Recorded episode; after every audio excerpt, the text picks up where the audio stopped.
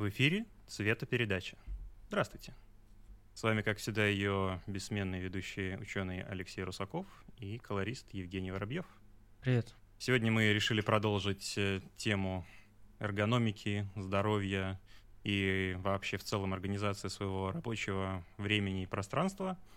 И сегодня у нас э, в очередной раз специальный гость. На этот раз мы позвали без преувеличения сказать специалиста по здоровью – сегодня с нами мастер спорта по бодибилдингу, чемпион Санкт-Петербурга и вице-чемпион России. Ничего себе! Тренер по бодибилдингу Илья Баскин. Илья, привет. Да, привет, Лёша, привет, Женя, привет, радио подкаста слушатели. Э, большое спасибо, что позвали. Эм, мы тебя, собственно, позвали по проконсультироваться, может быть, нас э, крестьян, которым требуется помощь дантиста. По вопросам э, вот следующего характера. То есть в целом, ну сейчас, поскольку так или иначе, в общем, большая часть постобработки кино — это, считай, люди, которые по несколько часов в день сидят за компьютером, я так понимаю, ты как тренер часто с этим сам также сталкиваешься. Mm-hmm. Хотели у тебя поспрашивать, может быть, какие-то расхожие мифи, мифы и вопросы по поводу того, как э, насколько вообще организм стареет быстро, когда сидит целый день за компьютером, и, в общем, как этого избежать, что делать, к какому тренеру идти, что пить, mm-hmm. что принимать, в аптеку какую бежать. Вот. Ну, тема на самом деле очень актуальная, потому что, несмотря на то, что я сам э, выступающий атлет, большинство моих э, подопечных в тренажерном зале это люди обычные, люди, которые там ходят на работу, сидят на этой работе, ездят на автомобилях. Э, и не являются какими-то там супер э, скиллованными, супер опытными атлетами. И поэтому я часто встречаюсь как раз именно с распространенными э, травмами, с распространенными случаями и распространенными проблемами этих людей. На самом деле, э, сразу хочу сказать, что, наверное, в моей жизни одно из лучших э, решений это э, когда я отказался от офисной работы, от э, сидячего образа жизни и перешел как раз работать тренером. Дело в том, что э, первые 2-3 года после университета все-таки я работал в сфере маркетинга, рекламы, пиара и всего подобного. И, конечно, когда я перешел на работу в тренерство, у меня пропали полностью проблемы со спиной, несмотря на то, что я начал поднимать гораздо большие веса и подвергать себя, казалось бы, гораздо большим нагрузкам. Но... А что у тебя со спиной было? Ну, нет, у меня как бы со спиной прям каких-то проблем глобальных не было, слава богу. У меня вроде как даже ни одной грыжи нет до сих пор, несмотря на все э, те же самые там становые тяги, приседания и так далее. Но э, истории про боль в спине, истории про э, какие-то там другие проблемы сидячего образа жизни, о которых мы сегодня с вами поговорим, они на самом деле существенно снизились. То есть появились новые проблемы, то есть появились какие-то спортивные травмы. И на самом деле во многом э, люди с э, сидячим образом жизни, да, люди там работающие за компьютером, рабо- люди работающие э, за рулем автомобиля, они сталкиваются, как ни странно, с теми же проблемами, с которыми сталкиваются выступающие спортсмены, да, соревновательные, которые поднимают большие веса и э, тренируются активно в тренажерном зале. То есть, смотрите, если разбить все эти проблемы на какие-то кластеры, да, то, угу. наверное, а, первой а, проблемой является даже не спина, а сердечно-сосудистая система, то есть состояние сосудов и, собственно говоря, сердца. Дело в том, что, а, значит, в первую очередь, когда человек долгое время находится в одинаковом положении, в сидячем положении, да, в малоподвижном положении, у него начинают страдать сосуды, то есть даже не само сердце, а именно сосуды, и в первую очередь сосуды ног. А, есть такая штука, варикозная болезнь вен, на которой наверняка многие слышали, которые многие сталкивались, которые многие у себя диагностируют, видят э, синие э, венки на ногах, сразу бегут к фриболгу и, наверное, правильно делают, потому что э, особенно э, в, при сидящем образе, образе жизни эволюция нас наградила такой неприятной штукой, как прямохождение. И вещи, с которыми, например, сталкиваются э, собачки и кошечки гораздо реже, у людей встречаются чаще. Почему? Потому что кровь у нас стекается к нижним конечностям, то есть к ногам, к ягодицам, к тазу, к, э, значит, и э, при возврате обратно к сердцу, необходимо, чтобы тонус э, сосудов, конкретно тонус вен, был достаточно хорошим. Но при этом, при э, том, что у нас все время идет давление крови больше на низ тела, эти сосуды начинают растягиваться. Отсюда мы имеем такие неприятные штуки, как, ну, собственно говоря, варикозную болезнь ног, да, то есть то, что когда люди видят у себя такие узловатые э, участки, узловатые куски э, вен, которые не эластичны, уже не выполняют свою функцию, то есть не подтягивают кровь обратно к сердцу. А к этому же направлению относятся, как правило, такие, э, скажем, деликатные проблемы, как э, геморрой, например, да, или варикоцелия у мужчин. То есть, когда э, при тоже длительном сидении, да, ну, кстати, как ни странно, не только при длительном сидении, но и как раз то, о чем я говорил, э, при больших нагрузках вертикальных, да, то есть, например, там, при приседаниях, при э, каких-то тяжелых э, там, э, э, жимах, например, да, там, как в тяжелоатлетических, да, э, mm-hmm это история про как раз снижение тонуса вен и вот растяжение этих стенок сосудов, стенок сосудов вен э, э, и нижних конечностей. К чему это приводит? Это не только неприятно с точки зрения того, что как геморрой сам по себе, да, или не, не эстетично, это еще потенциальные тромбозы. То есть, когда у тебя какая-то вена начинает э, терять эластичность, она начинает представлять себе такой уже надутый мешок, который, э, и она не, не выполняет функцию подтягивания крови кверху, в ней начинает застаиваться кровь, застаиваются тромбоциты.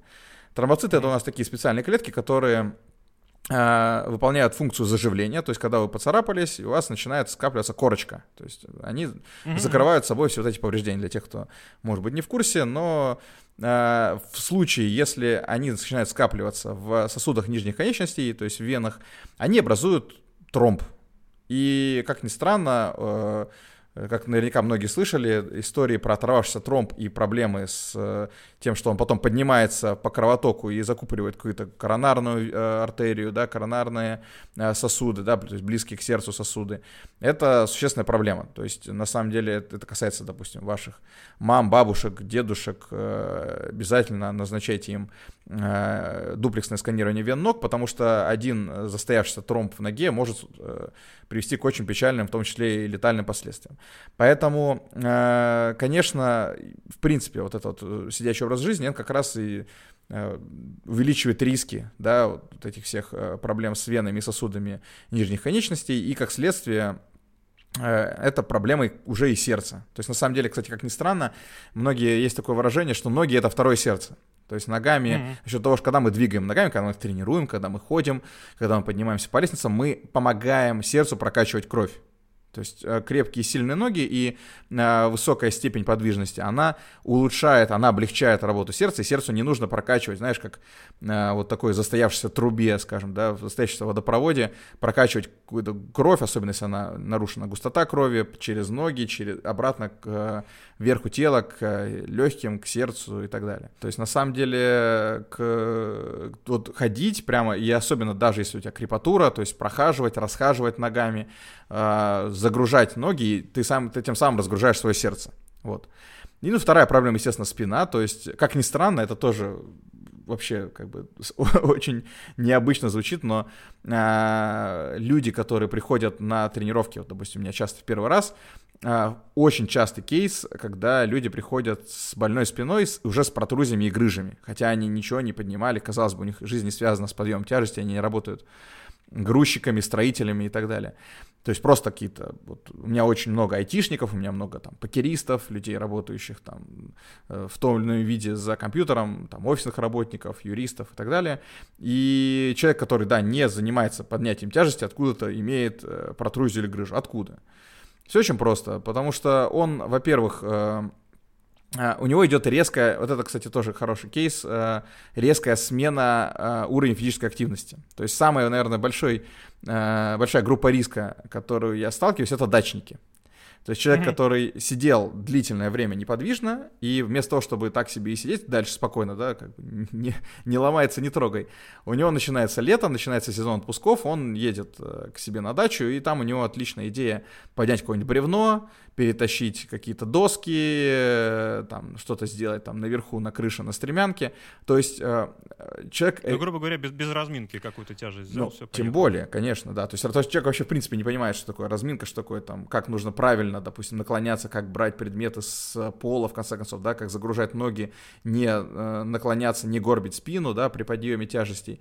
Но и даже если бы он это знал, сами мышцы э, поясницы э, имеют гораздо меньше тонус, и они просто не как сказать, не предрасположены, да, они не готовы к тому, чтобы а, брать на себя нагрузку при подъеме чего-то тяжелого. То есть они просто как расслабленно болтаются у вас на спине, там практически ничего не держат.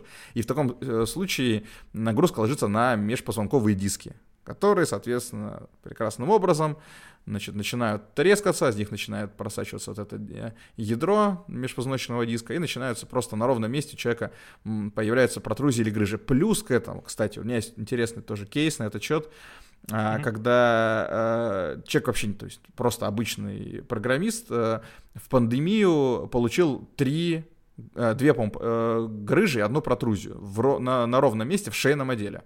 Как он это Жесть. получил?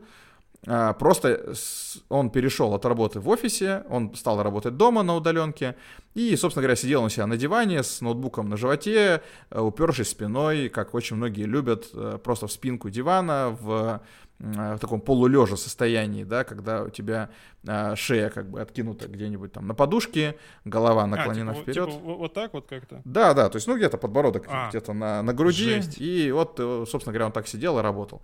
И у него начались дичайшие головные боли, нас с ним, мы с ним потом долгое время восстанавливались, просто вот изменил положение, сидячее положение на работе, поэтому, кстати, часто я спрашиваю у своих подопечных новеньких, да, как вы сидите, насколько удобное у вас а, рабочее место, насколько удобное кресло, подлокотники, поддержка спины, это ну, типа, супер важно. Это, конечно, то положение, в котором человек проводит большую часть дня, оно, наверное, это определяющее. Он может супер правильно тренироваться, питаться, там, делать какие-то разминку и гимнастику, которую, кстати, мы тоже, наверное, сегодня поговорим, да, как-то затронем. Но mm-hmm. если э, у него положение, если у него, собственно говоря, сам стул неудобно, если он замирает в неестественных позах, да, если у него при этом мышцы не нагружаются, это, конечно, чревато. Поэтому, наверное... Это... По поводу эргономики рабочего места, слушайте наш отдельный выпуск. Мы там тоже много чего об этом говорили, Женя. По-моему, пятый. Да, на самом деле, э, вот те же самые протрузии, они достаточно распространенное сейчас явление. То есть у многих школьников они присутствуют. И как бы сами по себе протрузии это, конечно, неприятно и не здорово, но как бы крест ставит на себе рано, то есть это, ну, как бы сталкиваются с этим люди. Я думаю, что у, э, как минимум половины, наверное, современных людей, да, с, тек, с обычным текущим образом жизни какие-то э, те или иные изменения в позвоночнике есть. Как бы от этого никуда не деться. Другой вопрос, что с этим делать, да, то есть как человек дальше ведет себя, узнав, что у него протрузия, или тем более грыжа, да, или там даже большая какая-то грыжа. То, что люди, которые работают сидя за, за столом, но при этом сидят на диване, это или на кресле каком-то, да, не компьютерном, это тоже практически такая же группа риска, как и там, люди, которые работают лежа или сидят на какой-нибудь там неудобной табуретке. Вот. А, значит, про что мы сейчас говорили? Про мы говорили, чем вреден сидячий образ жизни. Да, мы, а. наверное, переходили к теме э, разминок, то есть тех упражнений, да, которые стоит да. делать. То есть, да, мы уже утвердили. Вообще, разминка, а, а это как бы только зальная тема или как бы Нет. в течение рабочего дня? Нет, это ни в коем случае не только Тоже зальная актуально. тема.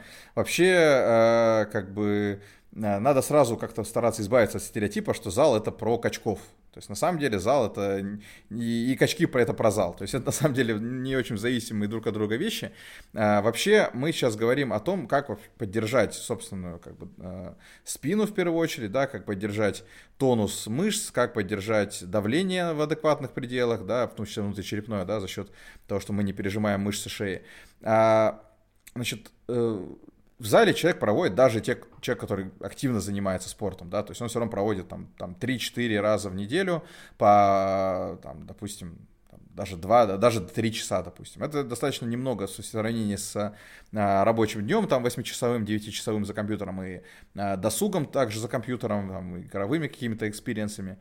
А, поэтому очень важный как бы момент гигиены, да, такой момент эргономики, это не только иметь адекватное, да, качественное рабочее игровое место, но и делать регулярную суставную разминку.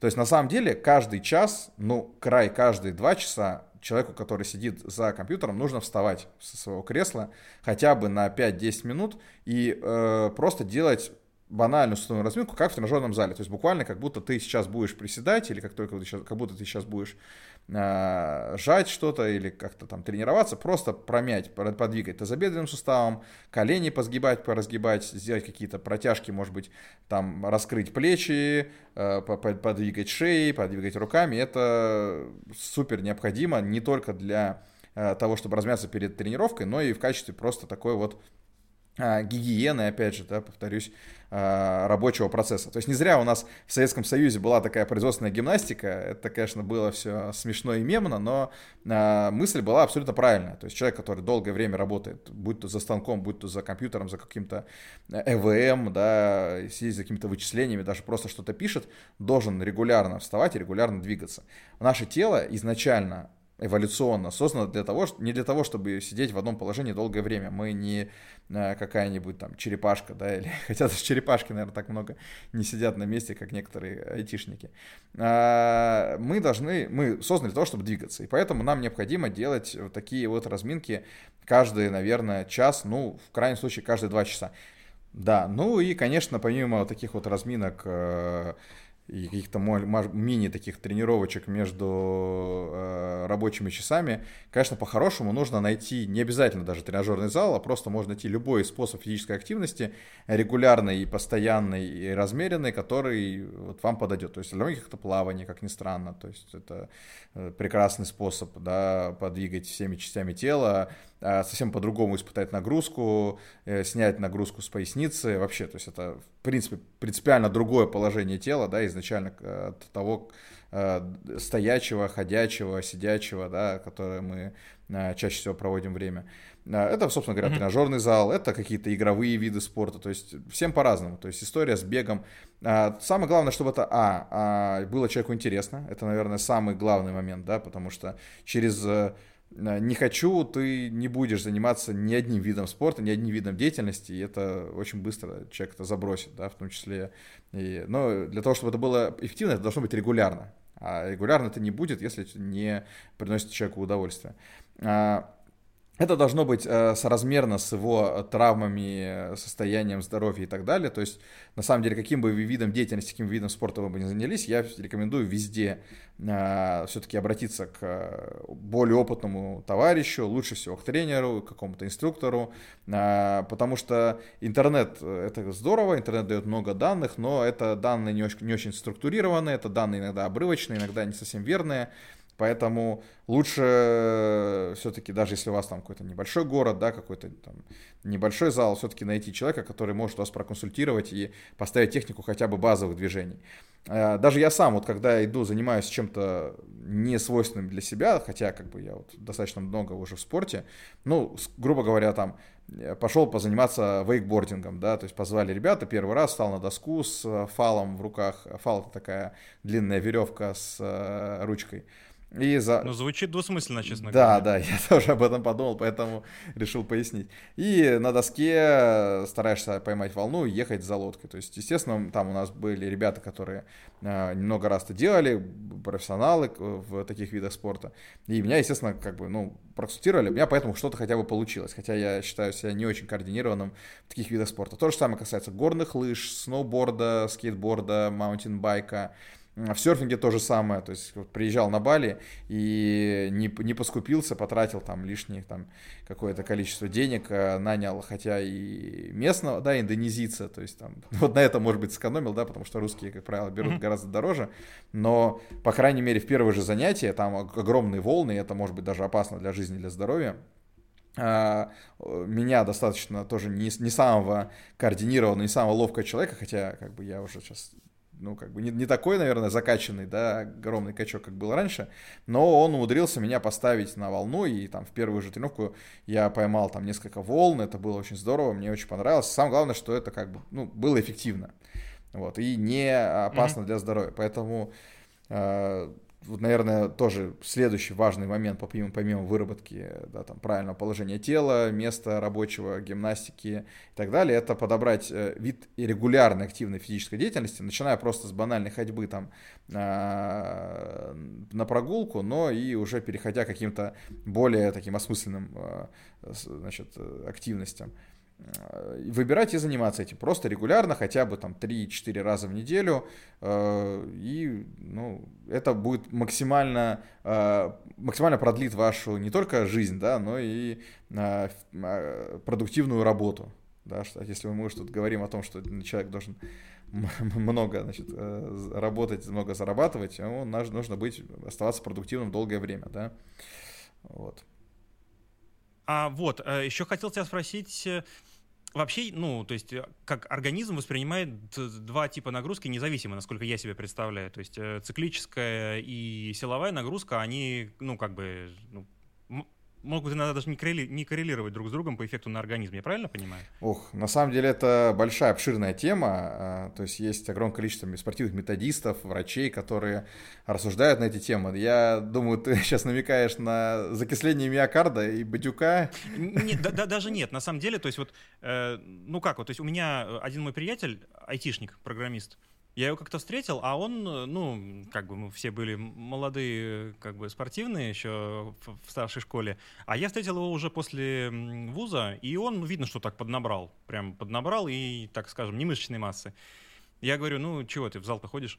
Он говорит, да нет, я, говорит, нет, только бегать надо снова начать, и все, обратно уйдет. И, ну, как бы понятно, что человек вообще не в материале, и, ну, то есть оно так-то легко у тебя уже, брат, не уйдет, как бы под 30 лет, если ты просто бегаешь. И с лишним весом а, бегать, вот. да, это то еще веселье.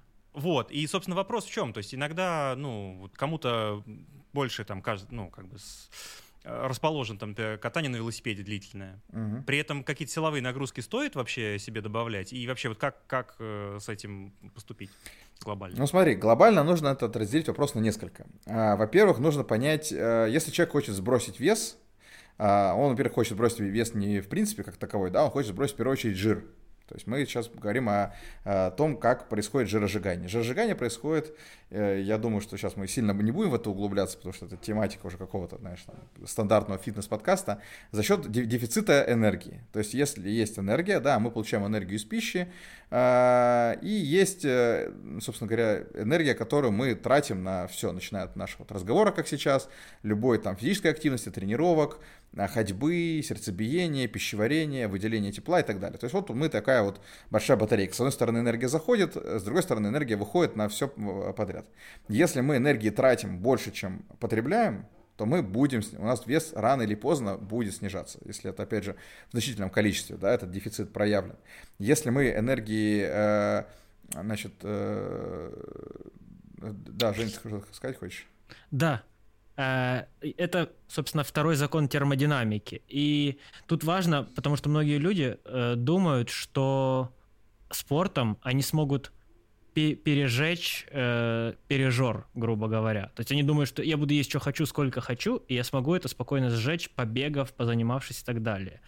Очень просто, на самом деле, это себя разубедить. Посчитав, сколько калорий сжигается, например, на километр бега, и сколько калорий съедается на, на, на, грубо говоря, тарелку обычной еды. И там, на самом деле, один лишний прием пищи вы фактически, не будучи ну, полумарафонцем, грубо говоря, не выбегаете просто прием пищи. Ну да, Просто... если мы, конечно, не говорим про Майкла Фелпса, который кушает по 10 тысяч калорий, ну, по крайней мере, да, раньше да. кушал 10 тысяч калорий в день, но он, э, пардон, весь день не тренировался. Просто да, и вода. Вода забирает у него температуру, и он все время греет себя. Как бы вода же холоднее да, тело, да. поэтому там ну, вот насчет, идет подсчеты тоже тебе Илья хотел, тебе Илья хотел спросить, потому что, ну да, сейчас тема дойдет, как бы я. Ну да, то есть, э, да, грубо говоря, о том, если мы говорим только про э, значит, снижение веса вообще сейчас как таковое, то есть даже сейчас мы говорим про жиросжигание или сжигание мышц, чего угодно, э, мы говорим о дефиците калорий. То есть как только калории становятся мы, мы потребляем калорий меньше и тратим больше, это можно добиться и в одну сторону, и в другую, да, то есть мы можем больше двигаться, мы можем меньше есть. Лучше, если делать и то, и другое, да, и тогда будет синергический эффект выше. А, вес тела будет снижаться вообще, вот как таковой. А дальше возникает вопрос э, о, э, собственно говоря, композиции тела, да, то есть соотношение количества мышц, соотношение количества жира, воды, да, там, костной ткани и так далее. То есть как вот изменить его уже, то есть не просто цифру, да, на весах, но и э, чтобы выглядеть немножко по-другому. Тут мы приходим к уже соотношению нагрузок, то есть те нагрузки, которые мы даем нашему организму и тип этих нагрузок, да, э, виды этих нагрузок. И э, мы переходим к макронутриентам, то есть белки, жиры, углеводы, то есть соотношение вот этих трех необходимых, и в том числе и витамины и минералы, да, как микронутриенты. То тут мы, немножко становится вопрос сложнее.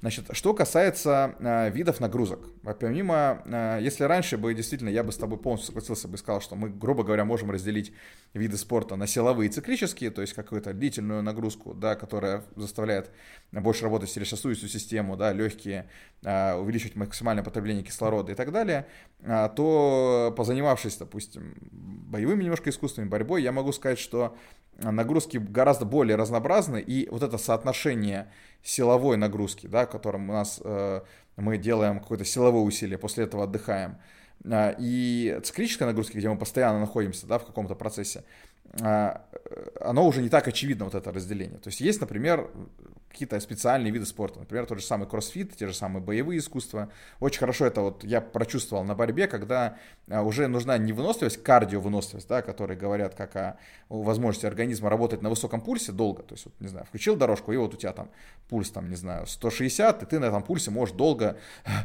дышать и продолжать, ну, эффективно, допустим, бежать, работать, идти, и как бы, ну, не умирать, да, то есть тебе не нужно а, снижать этот пульс и есть силовая выносливость, да, когда ты можешь, допустим, выжить не 10 повторений, там, а 12, да, с каким-то весом, или с большим весом сделать там э, те же самые 10 повторений. Так вот, есть еще нагрузка э, выносливость специальная, то есть выносливость, которая предполагает статическую такую-то, да, нагрузку, после этого переход в динамическую нагрузку, умение отдыхать, например, в, в, в состояние, знаете, как вот э, есть такие интересные варианты, когда человек делает какое-то упражнение, потом во время отдыха стоит в планке. То есть он умудряется, казалось бы, да, напрягает другие мышцы в статическом режиме отдыхать от динамической нагрузки и наоборот. Угу. То есть это очень такая тема э, разнообразная и обширная, и я бы не стал вот так вот строго делить. Да, у нас есть э, в организме так называемые белые мышечные волокна и красные мышечные волокна. А, белые, соответственно, они работают на глюкозе, то есть на сахаре, и они больше отвечают за какую-то взрывную работу, за силовую работу.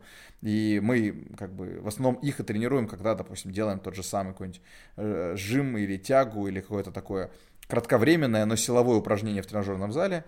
И есть красные мышечные волокна, которые как раз по также названию мы понимаем, что они снабжаются кислородом, снабжаются кровью, и они отвечают как раз за какую-то длительную, да, они работают с дыханием, и очень важно содержание гемоглобина в крови для их значит, эффективной работы. И они отвечают именно за какую-то такую многоповторную, длительную нагрузку, они используют собственно говоря, тот кислород, которым мы дышим, и, соответственно, жиры, кстати, во многом, да, потому что у нас окисляются жиры, э, жиры, и они работают в том числе и на жирах. Но есть и розовые, так называемые мышечные волокна, то есть некая смесь, в котором есть клетки красные и белые, и как раз у нас организм гораздо более, э, скажем так, вариативен э, в тех вариантах нагрузки, которые ему как бы подойдет и может с ним работать. Поэтому на самом деле натренировать можно все что угодно, главное как бы к этому, так сказать, угу. над этим работать. А насколько я слышал, вроде как можно померить, сколько одних волокон, сколько других. Ну, в теории, да, в теории ты можно пойти в любой там э, какую-нибудь спортивную там школу, да, спортивный институт, и можно просто сделать биопсию, то есть взять, допустим, э, мышцы бедра, длинной тонкой э, иголкой их проколоть и посмотреть, допустим, к чему ваши мышцы бедра предрасположены. То есть это, это спринт или это марафон, но мы, кстати, как мы знаем, что между спринтом и марафоном тоже есть э, дистанции, да, то есть есть и 400 mm-hmm. метров, и, и, и километр. И говорят, что, кстати, 400 метров э, для бегунов это одна из самых сложных дистанций, э, потому что как раз она заставляет человека бежать на максимальной, там, субмаксимальной скорости, да, вот практически так же, как он бежит 100-метровку, но при этом бежать ее не 100 метров, а 400. То есть здесь уже необходимо определенное, вот то, о чем я и говорил, да, а, более сложная версия выносливости, да, которая не просто заставляет, ну, позволяет человеку бежать а, тот же самый там полумарафон или марафон, да, не теряя там какой-то, ну, выйдя на спокойную скорость для него, да, не самую большую, там, да, какой-то относительно не, не самый высокий пульс и на ней держаться, да, длительное время, а включиться в максимальную работу, то есть максимальным закислением, с максимальным вот этим вот выбросом молочной кислоты, но при этом держаться на нем там в 4 раза дольше, чем тот же самый Усейн Болт э, на 100-метровке за с его там 9 секундами. Ну тут как бы вопрос-то на самом деле, э, ну, как вот, как мной был сформулирован изначально, э, мне больше интересно, ну вот, то есть сидит э, как бы человек, офисный сотрудник, а каким видом, ну, грубо говоря, какой тип нагрузки ему стоит выбрать для того, чтобы он мог поставить у себя галочку, что вот он позаботился о своем здоровье. То есть э, ты можешь исходить из того, что вот этот как бы тип нагрузки тебе больше нравится, но им ты заниматься и будешь. Или нужно куда-то лезть, вот где тебе некомфортно, и для того, чтобы ну, самое главное, был са- больше эффект для организма. Самое главное это интерес. Как показывает практика, э, через силу, через не хочу, через палку. Вообще, в принципе, да, нас, наше тело это такая ленивая штука, и достаточно сложно самому своему организму объяснить, что, э, дружище, особенно для тех, кто этим не занимается регулярно. То есть те, кто э, в спорте давно или там с детства, те понимают, что такое мышечная радость, выброс дофамина от тренировки и так далее. Но люди, которые не занимались, они, допустим, не знаю, там, в 20, 30, 40, 50 лет, могут послушать этот подкаст, и они не занимались никаким видом спорта, им достаточно сложно будет достигнуть этого ощущения, по крайней мере, сходу, да, вот этого приятного ощущения после тренировки или какого-то спортивного азарта. Поэтому очень важно, чтобы изначально э, не было, было максимально комфортно компания, место, сам тип нагрузки, то есть, вот, начиная, говорю, с какой-то там банальной, не знаю, там, прогулки, да, которая может не вызывать какого-то выброса кортизола, да, выброса какого-то стрессового гормона. То есть Конечно, в первую очередь это интерес. То есть, э, если даже некто не предрасположен там по генотипу, да, по э, соотношению, знаешь, как э, говорят, там, длины конечностей к телу, да, то есть, допустим, если человек низкого роста, с, низкими, низко, с короткими конечностями, да, но он, ему очень нравится баскетбол, да, бога ради, иди, учись, и э, за счет уровня, понятно, что, может быть, он не станет звездой NBA, а, но он сможет достаточно эффективно и весело проводить время. Или наоборот, например, да, человек с длинными рычагами, длинными руками и ногами, но ему нравится бодибилдинг, допустим, или штанга, или тяжелая атлетика, при должном упорстве, это я абсолютно убежден, что генетика генетикой, да, и, и можно, конечно, выделить, да, сказать, что, допустим, фитнес, да, он для того и придуман изначально, а, и бодибилдинг это вообще, это абсолютная форма фитнеса, а фитнес это вообще такой народный вид спорта, который условно может подойти всем, то есть это такая деятельность, да, которая не предполагает специальные какие-то а, определенные стереотипы да, в форме, в генетике, в а, значит, телосложении, да, которые, и люди с, именно с таким телосложением будут в нем успешны. Нет, в фитнесе могут быть успешны кто угодно. Но при этом фитнес тоже не единственный вид, э, просто самый популярный, самый простой способ начать. Mm. Я хотел э, добавить еще про... Мы говорили про то, чем заняться. Мне кажется, помимо того, что у человека может быть какому-то виду спорта интерес или склонность, да, что человек, во-первых, не должен воспринимать это как спорт, человек не идет побеждать и соревноваться. Это просто физическая культура. Мы говорим спорт, но мы подразумеваем, что это может быть как спорт соревновательный, так и просто для удовольствия. Э, у многих людей есть такая штука, что они просто думают, что мне спорт, просто мне, мне неприятно заниматься спортом, потому что люди не сформировали вот в мозгах связь того, что тебе э, вообще, что есть связь даже э, того, как ты думаешь, даже того, как у тебя работает мозг э, с физической активностью, что у нас организм это не просто мозги или не просто тело, оно очень сильно взаимосвязано.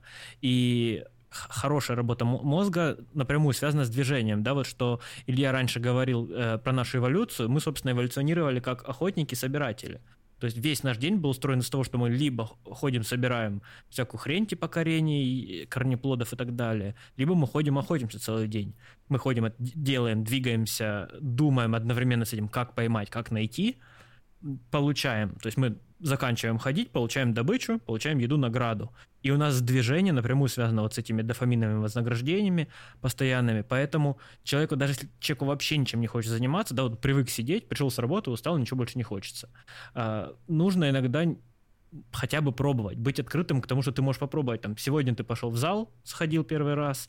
Кстати, это не страшно, никто там с вас не будет смеяться. В зал все приходили не качками и не знали, как делать ни одно из упражнений. Невозможно прийти и разбираться. Абсолютно согласен. Да. Можно я тоже по... пришел в зал, да, извини, что перебил. В 21 год я был толстым, то есть я не с детства был спортсменом, я пришел в 21 год просто похудеть. Э, для зрителей я просто проакцентирую, что, потому что по голосу может быть непонятно, мы прикрепим ссылочку на профиль Ильи, вы посмотрите, как он в реальности выглядит, а потом в ретроспективе можете еще раз прослушать то, что он сказал, он знает, о чем говорить. Да, да то есть э, можно пойти в зал попробовать. Не понравилось, по поиграть в бадминтон. Ракетки и, и валанчик стоят копейки, а играть огромное удовольствие. Я недавно поиграл, только думаю, да блин, это круто. Это просто само по себе занятие, оно не кажется серьезным никаким. Ты просто играешь в бадминтон, но тебе очень весело. Ты прыгаешь в одну сторону, в вторую класс, наклоняешься, поднимаешь этот валанчик вечно. То есть миллион есть занятий, э, какое-то из них может зацепить. Просто нужно оставлять в голове открытость к тому, что это нормально и это полезно, и в конечном итоге тело и мозг начнут э, вознаграждать. И э, любовь к деятельности иногда появляется от самой деятельности. Первый раз ни, ничего не получается в жизни. И когда не получается, нам неприятно, и нам фигово. Особенно если человек идет в зал, у него потом крепатура, он такой, да ёб, нафиг мне это надо. Нет, это надо, просто и крепатура тоже, ее тоже можно избегать или входить потихоньку в этот процесс. Поэтому ну, нужно делать с умом, да, нужен тренер, но также нужно не бояться того, что это все-таки новый вызов, это новая деятельность. Мозг не любит ничего нового. Он старается нам сказать, нет, не надо, делай как было, потому что ты выжил до этого момента, все было нормально, продолжать так же. Мозг противится новому. Надо чуть быть открытие. Вот я бы добавил к тем, кто хочет чем-то заниматься начать. Да, согласен. Тем более, что сейчас, вот э, говорят даже не только о выборе вида спорта, да, но и о выборе места, где ты будешь заниматься.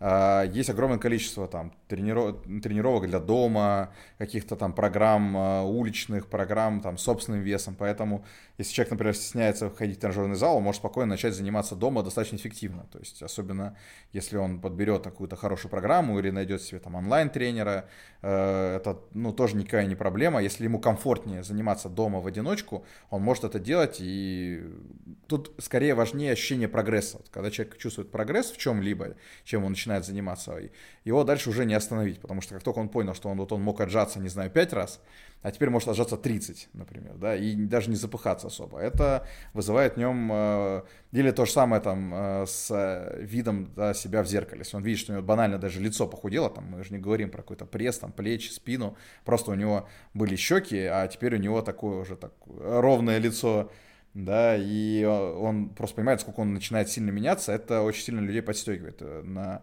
таком внутреннем э, ощущении, да, и в том дофаминовом под, под, подстегивании, о котором мы с тобой говорили. Но на самом деле э, одной из самых больших сложностей, как ни странно, э, все-таки является питание э, по моему опыту тренерскому, да, то есть э, э, вообще уже, если человек начал э, двигаться, это уже большой плюс, даже если он будет все еще Э, вознаграждать себя за тренировку булочкой, кексом, там, двойным чизбургером и так далее.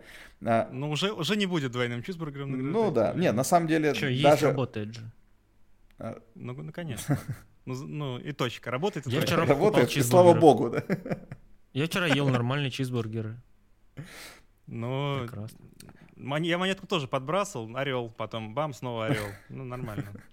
Короче, да, то есть, но на самом деле вопрос питания это тоже уже следующий этап, то есть, когда человек уже понял, что он тренируется, ему нравится, он хочет как-то улучшить э, вот эту свою композицию тела, улучшить свои показатели силовые, улучшить свою форму, ему все равно необходимо рано или поздно будет обращаться к питанию, даже если он просто банально играет в футбол или э, в любые другие игровые виды спорта, то есть он не занимается там непосредственно фитнесом, бодибилдингом, все-таки немножко смотреть тарелку, сейчас это тоже очень важный такой тренд, очень важный такой момент, который ему многие не придают большого значения.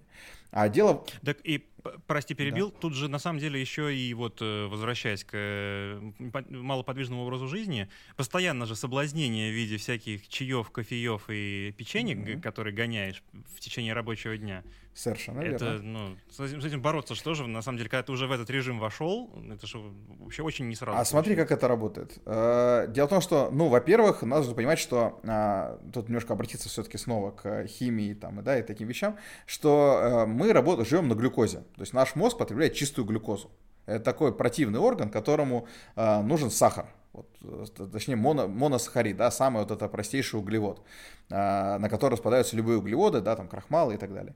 И, э, конечно, поэтому наш мозг любит сладкое. Поэтому, когда особенно мы работаем в сфере, требующей большое количество умственной деятельности, мы хотим постоянно вознаграждать, да, наш мозг, подстегивать его, кормить его э, глюкозой, поедая что-то сладкое, э, калорийное, ну, как правило, это либо что-то очень жирное, либо это что-то сладкое, либо 50 на 50.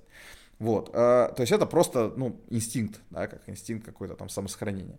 Э, и у нас еще такая история, что с развитием пищевой промышленности мы как, как минимум, да, во многом э, преодолели, да, эту необходимость постоянно всем копаться в земле для того, чтобы прокормить там двух-трех феодалов, но при этом мы получили то, что еды много, еда очень калорийная, особенно если эта еда недорогая, она не... Э, обогащена микроэлементами, то есть там не, не будет витаминов, минералов, клетчатки и так далее, это будет просто вот много углеводов, много жира. Вот так вот это все слепили и в, большой, э, в большом количестве выкинули на рынок. То есть сейчас мы живем в мире изобилия, то есть у нас в большом доступе высококалорийная, э, жирная углеводная еда. И в этом ситуации, конечно, приходится человеку научиться э, бить себя по рукам, да, а у нас нету даже механизмов э, эволюционных, тех самых, да, которые могут нас ограничивать вот в потреблении. У нас есть голод, то есть когда мы долго не ели, у нас есть инстинкт, который нас отправляет а, идти кушать. У нас есть, конечно, сытость и гормон грилин, да, который, лептин и грилин, которые а, дают нам сигнал, что хватит, то есть мы наелись, больше есть не надо, но а, какой-то гормон, какое-то специальное ощущение, которое вызывает у нас желание сбросить вес или есть поменьше, оно такого не существует на самом деле. То есть, знаешь, ну, конечно, если оно есть, это уже, как правило, психологическое расстройство, связано с какой-то булимией, да, и такими вещами. Поэтому э, тут мы приходим к таким вещам, как диета, да, противное слово, все его знают, никто его не любит. Значит, но диета это просто план питания. То есть это когда человек более осознанно относится к тому, той еде, которую потребляет. Здесь можно провести аналогию с деньгами, то есть э, есть люди, которые понимают, что такое деньги, да, что такое откладывать деньги, инвестировать, куда-то их там э, как-то грамотно ими распоряжаться, да, экономить, э, выгодно вкладывать. А есть люди, которые получили зарплату и пошли сразу, ага, там, и, и прокутили ее. И там, купили себе видеокарту. Купили себе, да, на все деньги чебурек, да, там, значит, э, или, да, или видеокарту. То есть какой-то, ну, менее осознанно, менее адекватно относится к э, деньгам. Тут то же самое с едой. То есть можно э, просто отдать все это на эмоциональный какой-то самотек, да, то есть ты захотел поесть, хочется сладкого, пошел съел сладкое, хочется э, жирного чего-то, он пошел до какого-то места и точка, и, и, и поел. Вот. Э, это так, также ну, как бы такое же эмоциональное, не совсем э, рациональное решение, как и при транжирстве денег, например. Тут э, это при этом не значит, что еда не должна выполнять свою функцию, да, то есть сделать нам нашу жизнь интереснее, веселее, приятнее и так далее. То есть здесь как бы любая диета, она как бы направлена на то, чтобы с одной стороны быть для человека приятной, то есть чтобы он мог ее держать долго, раз, и второе, быть эффективной, то есть она должна решать задачи этого спортсмена, потому что не все диеты направлены на снижение калорийности, есть люди, которые набирают мышечную массу, или, э, или их, в принципе, задача набрать вес, как, допустим, сумоиста какого-нибудь, а, есть э, люди, которые просто удерживают свой вес на определенном уровне. То есть это все просто... Да, вот, кстати, да. хотел спросить, вот э, если человек, вот ему комфортно со своим весом, но чувствует, что недостаточное движение, вообще гнаться за тем, чтобы, ну, как-то вот свое питание менять, или только там, если, как бы, условно, ты понимаешь, что ты постоянно ешь там печенье, то как ты его убирать? То есть где вот эту грань для себя почувствовать? Просто, как бы, хотя бы начать двигаться, или все-таки за питанием тоже начать вот следить? смотри, мы, да, двигаться — это первый шаг, с которого мы вообще начали, наверное, наш сегодняшний подкаст. А за питанием следить — это все-таки второй шаг, который рано или поздно к этому придется прийти. А, дело в том, что есть а, такие неприятные штуки, как статистика смертности. Да? И первая причина смертности у нас э, в России, в мире, среди мужского населения особенно, это сердечно-сосудистые заболевания. То есть проблемы. Это ишемическая болезнь сердца, это инсульты, инфаркты, и вот ты же с ним. Это прям наверное, главный бич, это вот, ну, первая причина вообще. Большая, самая большая вероятность, по которой вы умрете а, естественным образом, это будут проблемы с сердцем и сосудами. Поэтому, чтобы этот э, прекрасный момент э, как-то отсрочить или вообще его нивелировать, да, чтобы дожить подольше и покачественнее, э, рано или поздно нужно будет обратить внимание на питание. Почему? Потому что помимо генетики, потому что помимо вот как раз образа жизни, да, сидящего и так далее, на состояние вашего сердца и э, сосудов влияет э, то количество жира и то качество жиров, которые вы потребляете. Есть такой анализ, называется липидограмма. который показывает не только уровень холестерина общий, да, который мы все знают, что очень вреден, но на самом деле он в небольшом количестве полезен, да, то есть это тоже такая вещь, с которой надо просто сбалансировать, да, а не исключать полностью. Но э, у нас эти холестерин бывает разной степени плотности, высокой и низкой. И холестерин, э, значит, э, низкой плотности, он как, знаешь, как... Э, Э, какой-то осадок на трубах, да, то есть он начинает закупоривать потихонечку сосуды, оседает на стенках сосудов и становится просвет в самом сосуде меньше, из-за чего увеличивается давление, из-за чего появляются риски того, что сосуд закупорится полностью и так далее и тому подобное. А есть э, холестерин высокой плотности, то есть такие более, скажем так, плотные частички холестерина, которые разбивают эти бляшки. То есть это как если в какую-то грязную трубу ты начинаешь там ёршиком прочищать, да, или какими-то камнями бросаться, которые будут разбивать вот эти самые э, холестериновые бляшки. Вот, то есть это банальный вот такой вот самый простой э, совет, которым э, можно дать взрослому мужчине современному, да, это пойти сделать липидограмму и оценить, насколько э, высоки его риски словить какую-то неприятность сердцем, сосудами в будущем, исходя из, в первую очередь, из его питания, потому что липидограмма, она фиксится как раз за счет питания. Вот. То же самое касается сахара и диабета, и инсулинорезистентности. То есть э, человек, который потребляет много сахара э, и у которого начинает образовываться большое количество лишнего э, жира, лишнего веса, у него снижается, снижается чувствительность клеток к инсулину, главному нашему анаболическому гормону. Соответственно, у него увеличивается сахар в крови, это потенциально сахарный диабет, который также приводит там, к подагре, сердечно-сосудистым заболеваниям, то есть это тоже ну, большая проблема. Короче говоря, я думаю, что в том или ином виде, это не значит, что надо отказываться навсегда от э, гамбургеров и печенек, но э, каким-то образом балансировать это, да, оценивать э, и э, как бы рационализировать процесс питания любому человеку рано или поздно придется.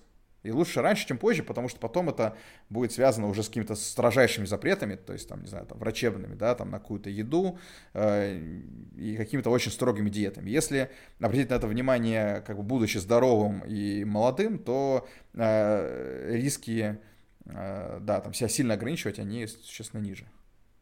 Эм, я бы, наверное, тогда вот к этому моменту, я тут много себе написал, но пока питание, собственно, мне бы, э, мне кажется, есть смысл когда обсудить, какие сейчас вообще есть тенденции в плане питания, да, потому что люди, я уверен, прежде чем обратиться к диетологу, либо да, к кому-то, кто этим плотно занимается, скорее всего, попробуют э, заняться этим самостоятельно, то есть там загуглят диета для там того-то. А, собственно, диет очень много, да, то есть, в принципе, все, что мы едим, это уже диета, просто она может быть подходить нам, либо не подходить нашему организму. Mm-hmm. Вот, и, собственно, какие сейчас тенденции, какие из них, наверное, работают, более-менее объективно. И какие лучшие практики, как подойти к своему питанию вот с практической точки зрения? То есть Политика небольших шагов. Политика того, что мы делаем небольшие шаги раз в какое-то количество там, времени, в месяц, в два и так далее. Что с нагрузками, что с э, питанием. Для начала просто можно, не знаю, там, э, взять какой-то небольшой дефицит, там, процентов на 10, там, просто привыкнуть к тому, что мы питаемся все-таки по плану, мы записываем, или мы считаем, или мы просто э, идем по определенному плану, который составил вам тренер или диетолог, и потом постепенно, понемножку, понемножку, там, маленьким, по 5%, по 10%, э, колораж снижать, за счет этого снижать э, свой вес. Или наоборот, или увеличивать, да, для того, чтобы мы хотим набрать мышечную массу, тоже не надо прям идти и объедаться там бургерами изо всех сил, да, пытаясь набрать э, вес. Э, Еще, ну, я просто насчет подсчета калорий читал некоторые исследования, что, ну, это не для всех, наверное, такое будет, но бывает такое, что люди из-за того, что начинают считать калории, они начинают очень много этому уделять внимание, и у них может появиться расстройство пищевого поведения, да, то есть это психологическая проблема, когда человек э, фиксируется на этом, поэтому вот угу. здесь стоит быть внимательным и следить за своим как бы состоянием психологическим, насколько это для человека большим фактором становится, насколько, да, то есть, например, там ты пришел на день рождения, на день рождения ты приходишь нечасто, и ты начинаешь все это считать, и там не ешь, и из этого получается целая драма какая-то. То есть на эти моменты лучше отслеживать и быть внимательным просто вот с э, подсчетом калорий. Я сам довольно долго считал, Потом мне просто надоело считать по факту. Mm-hmm. И такая штука. Вот. И из того, что я еще слышал, э, не знаю, насколько это э, полезно, может быть, вот Илья, думаю, как раз прокомментирует. Есть рекомендация, по-моему, э, Минздрава вот или э, ВОЗа а, правила светофора, чтобы вот по микронутриентам попадать в какие-то нормы, и при этом, да, вот не вычитывать все это, не выписывать, а как какие-то простые практики. Это правило светофора, что у нас 7 дней мы должны есть, чтобы у нас была еда другого цвета. Это в плане овощи, фрукты и так далее, да, то есть там сегодня красная, завтра зеленая. То есть не обязательно каждый день разное, но чтобы за неделю у нас в целом накапливалось э, овощей и фруктов разного цвета, так как по сути, цвет является некоторым индикатором того, какие а, есть микронутриенты в еде. Вот я не знаю, сколько это правило правдивое, но чтобы человеку не высматривать, не выписывать каждый там да, миллиграмм всего, что есть в еде. Слушай, ну, ну смотри, э, по, по поводу э, того, чтобы не уписывать, это как раз говорит о, и РПП, да, расстройство пищевого поведения, как раз это говорит о том, что человек просто неправильно выбрал для себя стратегию, то есть она ему некомфортна.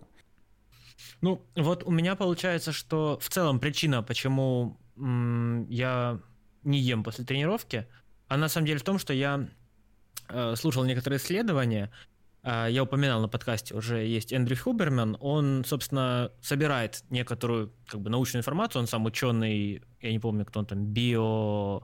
Короче, би, бионейро, все дела в Стэнфорде. И mm-hmm. он, э, в общем-то, собирает информацию по какому-то вопросу, текущие исследования, какие сейчас есть практики и так далее. И он говорит, что есть много исследований о том, что э, быть голодным некоторое время в сутках э, для организма в целом довольно полезно. То есть есть процессы, которые вот клетка, клетки в организме разрушаются, и чтобы нормально вывести вот этот вот как бы клеточный мусор, э, нужно, чтобы организм был голодный. Тогда он вот этот вот мусор из клеток уничтожает его как бы сжигая грубо говоря. И там другие, там психологические уровни дофамина, вот это все, оно вместе, грубо говоря, вот 8 часов есть, 16 часов не есть. Есть исследование, что это в целом лучше, чем по-другому. Там меньше 8 уже плохо, там ближе к 6 там уже уровень кортизола сильно повышается, и уже вредно. А вот 8 типа неплохо. Я вот пытаюсь вот эту практику, наверное, последний год соблюдать, посмотреть, что будет. То есть я ни, ни в коем случае не рекомендую, но мне просто интересно попробовать, как он на меня влияет.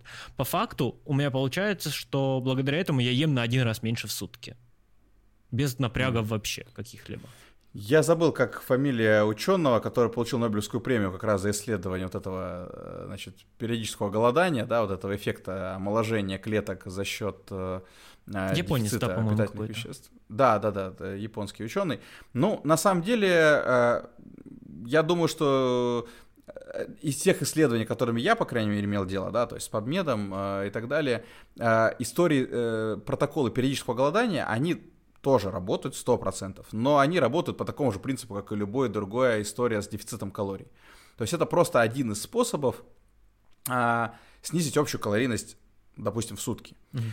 По поводу влияния на дофамин, на самочувствие и на настроение, это более сложный вопрос. То есть я не изучал э, э, значит, эти вопросы с точки зрения того, насколько полезно вот это ощущение голода испытывать какое-то количество часов в день, э, насколько сильно это влияет на дофаминовые рецепторы, да, на выбросы там адреналина, на, на количество кортизола, что не, не менее важно, да, как на стрессовый гормон, и насколько это эффективно, а, в общем-то, вот именно с точки зрения психологической, да, такой вот именно, скажем так, с точки зрения самочувствия. Угу. Но с точки зрения вот именно просто формы, мы все равно приводим к тому, что мы просто хотим в первую очередь снизить количество калорий в день и угу. за счет этого снизить массу тела. А, что-то хотел еще сказать. А, в принципе, на самом деле, э, в том или ином виде вот это вот периодическое голодание, я тоже могу сказать, что я на себе иногда испытываю, потому что э, иногда бывает очень большой длительный рабочий день, активный, то есть много людей, один за другим приходят, и своя тренировка, то есть ты приходишь в зал, и у тебя просто реально нет времени там даже какую-нибудь протеиновую шоколадку заточить, и там идет там 8-10 часов, там бывает без еды, да, подряд. И, в принципе, если э, в еде есть количество, определенное количество жира на завтраке у тебя присутствовало, ты можешь спокойно эти там, не знаю, там 5, 6, 10 часов выдержать без еды. Потому что жиры как раз они заточены на то, чтобы поддерживать нас в активном состоянии длительное время. То есть они отвечают за такое вот длительное, постепенное э, энергетическое снабжение. А вот люди, которые, например, у меня сидят на строгих диетах, вот особенно с низким количеством жира, вот эти вот белково-углеводные чередования, да, когда жиров достаточно мало, и человек питается то белком, то углеводами, то снова белком, то снова углеводами, они, как правило, очень остро чувствуют вот этот э, пробел во времени, то есть когда они не поели там буквально 3 часа, им становится не очень хорошо. То есть у них начинает кружиться голова, сильно портится настроение, падать эффективность работы. И за счет того, что у них мало жира в рационе, они не могут э, держать такие большие э, окна для периодического голодания. Поэтому я не, не уверен, что периодическое голодание, оно хорошо сочетается с такого рода диетами. Э, но при этом, если в питании приличное количество жира, то да, почему нет? В принципе, можно плотно позавтракать с большим количеством жиров и спокойно жить себе, поживать 8-10 часов, ничего с тобой не будет, и потом также плотно поужинать.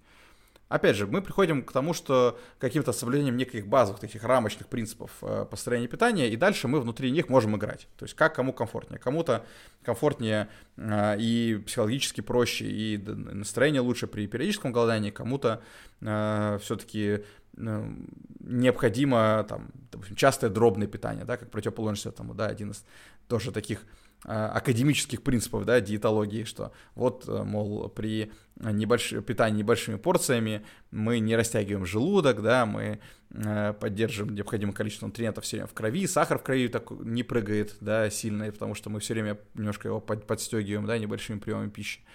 Но это все опять же, э, дискуссионные такие проблемы, то есть дискуссионные моменты, и это можно обсуждать, сравнивать разные исследования, но по итогу, какой бы у нас ни был план питания, мы все равно приходим к тому, что мы хотим больше калорийности, чем мы тратим, если мы хотим набрать, или мы хотим меньше калорийности, чем мы тратим, если мы хотим скинуть. Или примерно то же самое, если мы хотим удержать.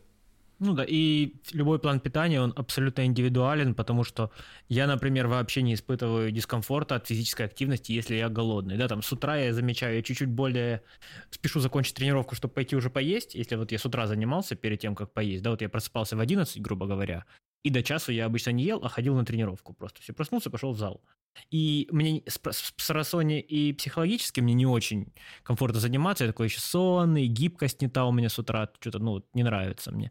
А ночью я вообще без проблем, правда, я весь день ел. Но в целом вот у меня нет такого вот голода, что я там теряю сознание или какая-то слабость. То есть это, наверное, вот очень индивидуальная штука, и людям стоит просто любой план питания примерять на себя и смотреть, подходит ли он. Потому что если не подходит, лучше его поменять, а не через силу страдать, потому что любой план питания работает, если его придерживаешься. Если не можешь придерживаться, то нет смысла как бы делать вид, что он у тебя есть, грубо говоря. А, ну, я знаю такой факт, что физическое развитие человека в целом оценивается тремя параметрами. Это его сила, выносливость и гибкость. А, собственно, люди, которые более-менее начинают заниматься спортом, в первую очередь делают упор всегда на силу, если идут в тренажерку, либо на выносливость, если идут бегать. На этом обычно их потуги могут заканчиваться. А, вот, соответственно, я бы хотел спросить, наверное, насколько вот ты считаешь как тренер важность растяжки, как для избегания травм, при занятиях спортом, так и в целом для общего развития. Ну и, наверное, коснуться вопросов йоги, да, как одного из способов, вот дома, например, в приложении включить какой-то протокол йоги, там, для начинающих, для опытных и так далее. И просто вот, когда ты не пошел на тренировку, а дома просто простягивался. Угу.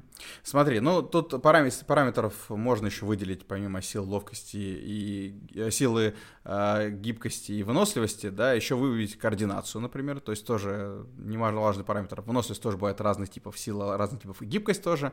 Вообще можно, э, есть такое понятие, как мобильность, то есть если э, мобильность суставов и связок позволяет выполнять ежедневные задачи и задачи, связанные с определенным видом спорта, да, для этого человека, э, который, те виды спорта, которым этот человек занимается, то э, не всегда дополнительная растяжка необходима. То есть э, я долгое время занимался вот бодибилдингом, и у меня была какая-то совсем базовая растяжка, то есть просто суставная разминка и некоторые движения, которые я делал дополнительно там в, в тех движениях, там, приседаниях, допустим, для разминка, растяжка ног, там, да, э, значит, растяжка плечевых там суставов для того, чтобы лучше жать лучше работать на плечи. То есть это абсолютно тоже утилитарная штука. Принципе, йога, растяжка — это хорошая вещь всегда. То есть это никогда не бывает лишним. Если у человека есть возможность этим заниматься, э, то ничего плохого в этом точно нет. Другой вопрос, что эта деятельность, как бы, она не, также не супер обязательна, она должна быть э, достаточной, необходимой и достаточной для того вида деятельности, который занимается конкретный там наш спортсмен, да, конкретный индивид. Ну, я бы добавил, наверное, что при этом йога, особенно вот протоколы, которые прям вот не самые простые, я вот там, если ставлю себе 40 минут, например, да, там 35 плюс-минус, я прям потею при этом. То есть это не то, что это прям uh-huh. ты просто лежишь и чилишь на полу. То есть там есть штуки, которые прям тяжело делать. И, Но это уже другое. Да, Тут там много стоек на руках растяжку. и так далее. Да? То есть там растяжка, она комбинируется в стойка на руках, там а, а, упор лежа вниз э, лег, там, то есть там много всего, именно в базовой йоге, в классической, там много движений, которые в том числе включают в себя выносливость, какую-то силу, то есть это на самом деле интересная штука, вот если человек прям сейчас хочет никуда не идти и как-то позаниматься, скачать приложение хорошее, с хорошим рейтингом, и попробовать какую-то базовую йогу для начинающих, осторожно, размявшись, э, тоже, мне кажется, хорошая штука. Вот, и, собственно, да, тогда я думаю, ты про растяжку ответил. mm-hmm. Про выносливость. Э, выносливость это значит, человек, собственно, делает кардио какое-то, да, зачастую это бег, велосипед, э, там, либо какая-нибудь гребля, это уже более сложное, плюс плавание. Плавание, кстати, мы не сказали, еще классно, классный бонус плавания, то, что человек находится, по сути, в невесомости, поэтому лишний вес при плавании зачастую является наименьшей проблемой человека, так как жир еще легче воды. Э, вот с лишним весом плавание очень хорошо заходит. Так вот, к выносливости. Я думаю, людям стоит сказать важное про опасность тренировки выносливости и кардио, да, вот опасность. Когда у нас идет тренировка долгая, человек не, не замечает в том, в какой частоте сердечных сокращений он работает. И очень важно, особенно когда ранее ничем не занимался и не знаешь ничего об этом, этот момент учитывать, э, да, вот если у нас есть э, для разного возраста, для разного веса и так далее какая-то максимальная частота сокращений сердечных, Э, не работать на, на долгой дистанции с высокой, то есть выше, чем по-моему, там 70 или 60 процентов э, вот этой частоты сердечных сокращений, потому что после этого идет утолщение сердечной мышцы, и, собственно, мы вредим своему сердцу в долгосроке. Можно так, добыча сердца, это, по-моему, называется, или как штука.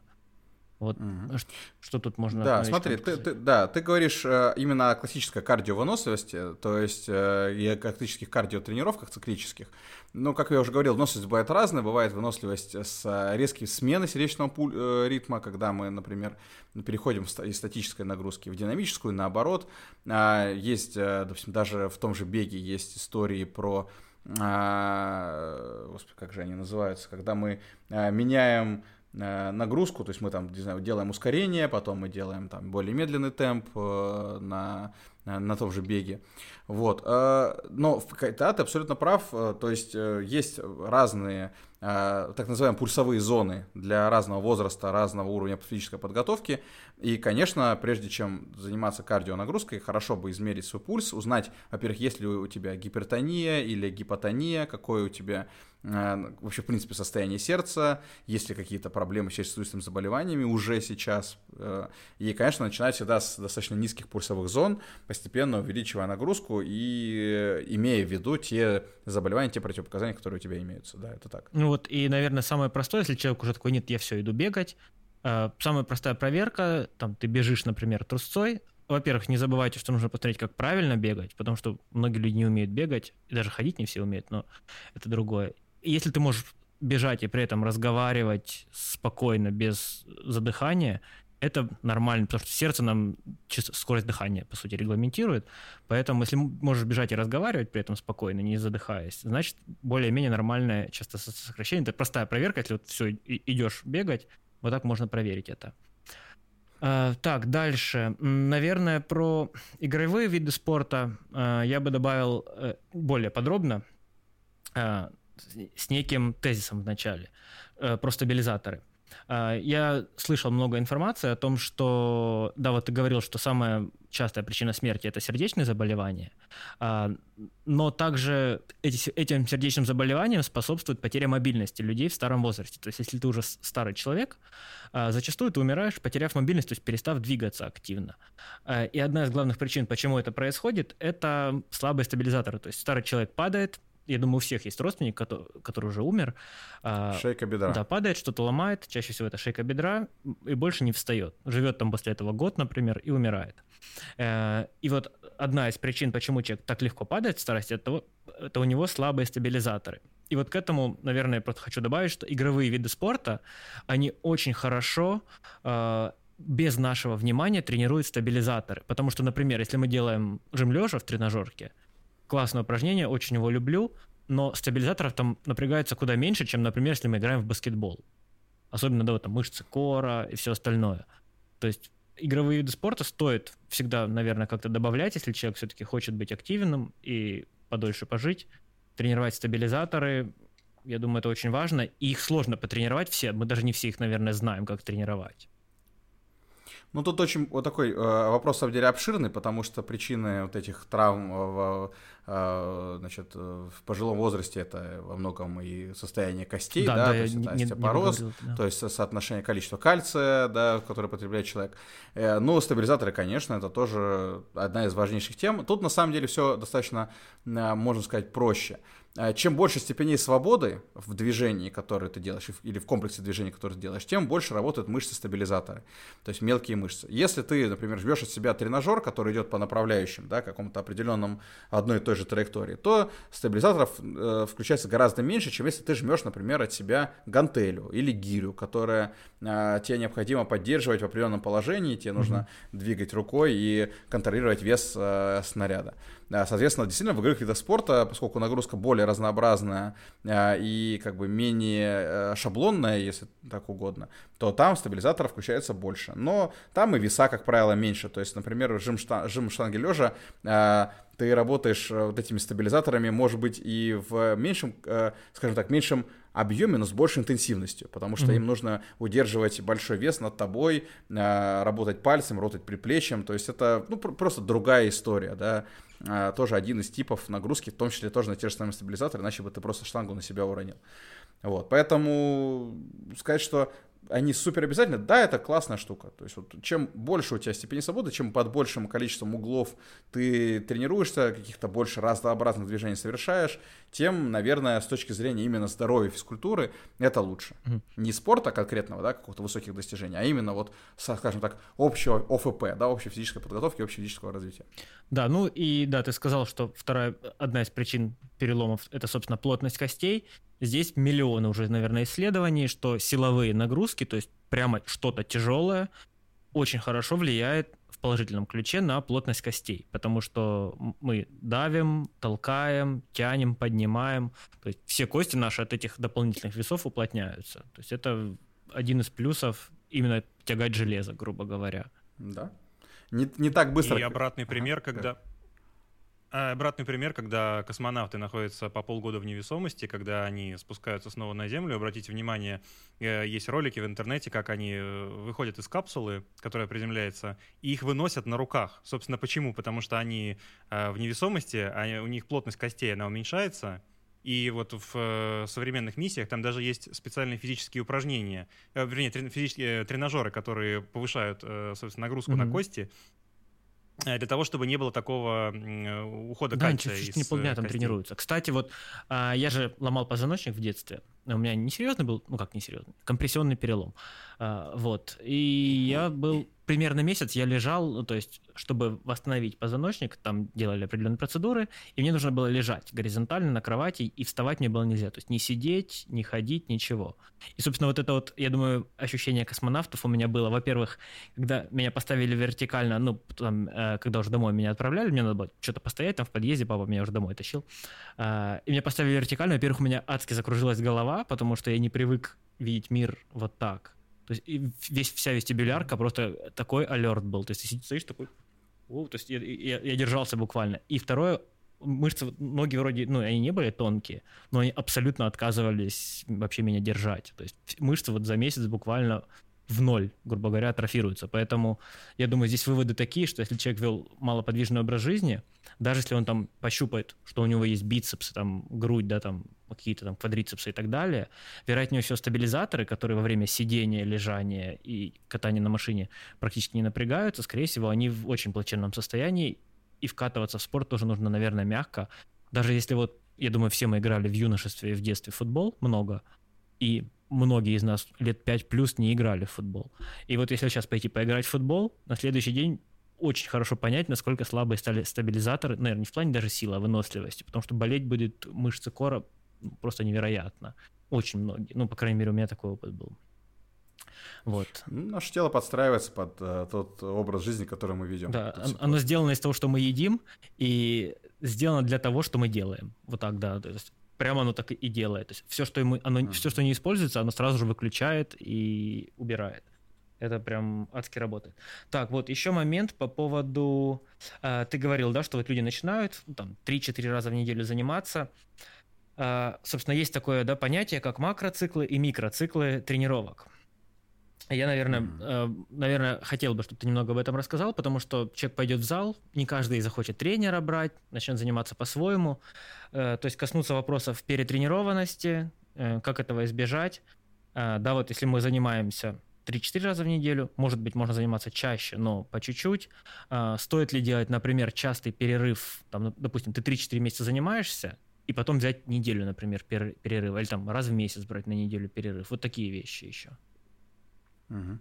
Смотри, э, по поводу вообще прямо глобального отмены э, физической активности я бы не рекомендовал, но ты правильно сказал насчет э, макро- и микроциклов. Дело в том, что любая нагрузка, она ну, требует как бы определенного грамотного подхода, да, то есть мы не можем, если бы мы могли просто-напросто навешивать каждую новую тренировку что-то еще чуть-чуть на штангу, мы бы дошли до бесконечности и жали бы бесконечные огромные веса.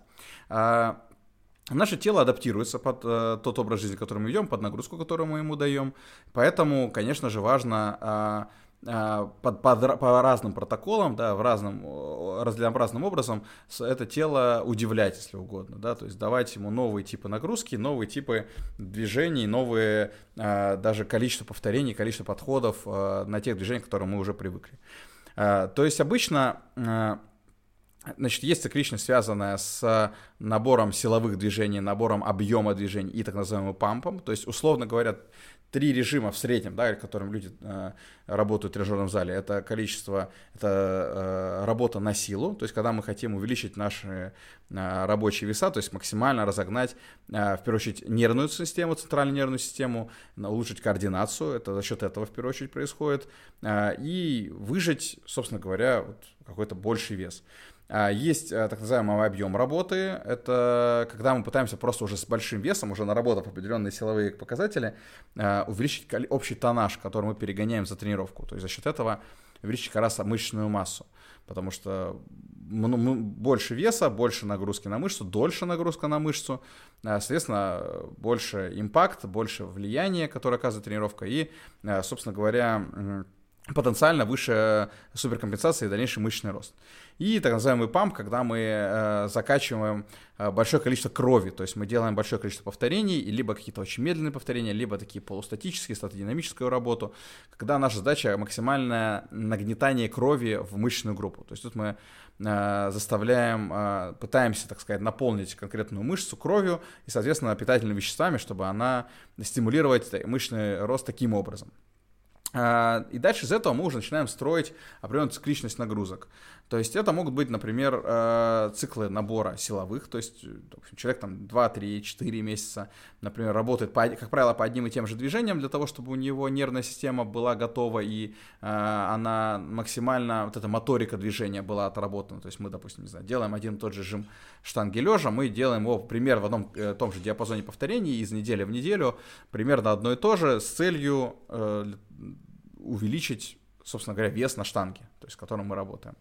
Вот, это могут быть, э, после этого можем перейти на какой-то объемный цикл, да, когда мы уже не накидываем новых весов, но мы стараемся сделать больше подходов, больше повторений с этим весом, э, или мы можем уже перейти на какой-то памп, то есть поменять на какие-то другие упражнения э, и стараться эту мышцу как бы закачать, напитать как можно больше крови. Э, Иногда мы можем эти циклы менять там, даже в течение одной тренировки. То есть мы можем в одну тренировку включить, допустим, одно тяжелое движение, одно объемное, где мы просто много-много раз там на 12-15 повторений э, перегоняем приличный вес и добить каким-то памповым движением, чтобы в конце э, нашу рабочую мышечную группу напитать как можно сильнее кровью.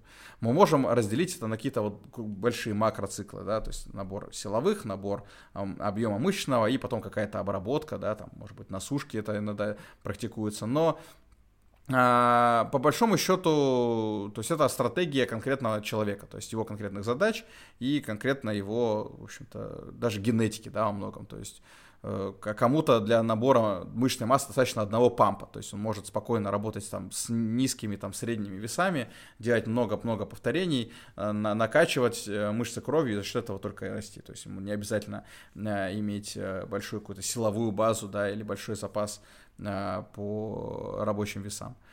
Э, это как раз вот к вопросу о, биопсии мышцы, да, о котором мы с вами говорили, что предрасположенность людей к разному типу нагрузок, она тоже разная. То есть э, это, на самом деле, как ни странно, в тренерской практике экспериментальным путем достигается. То есть Э, работая с одними и теми же людьми, ты не только э, как бы учишь их чему-то, но и сам тоже учишься э, работать именно с их телом, потому что у всех немножко разные углы, разные предпочтительные движения, разные предпочтительные протоколы э, и так далее. То есть это, скажем так, достаточно тонкая история, то есть есть большое количество, конечно, методологии, методологии в этом вопросе, но э, по большому счету все в итоге упирается в человека. Угу. Про перетрен еще. Может обычный человек его получить? Как его, ну, наверное, распознать и как его избежать?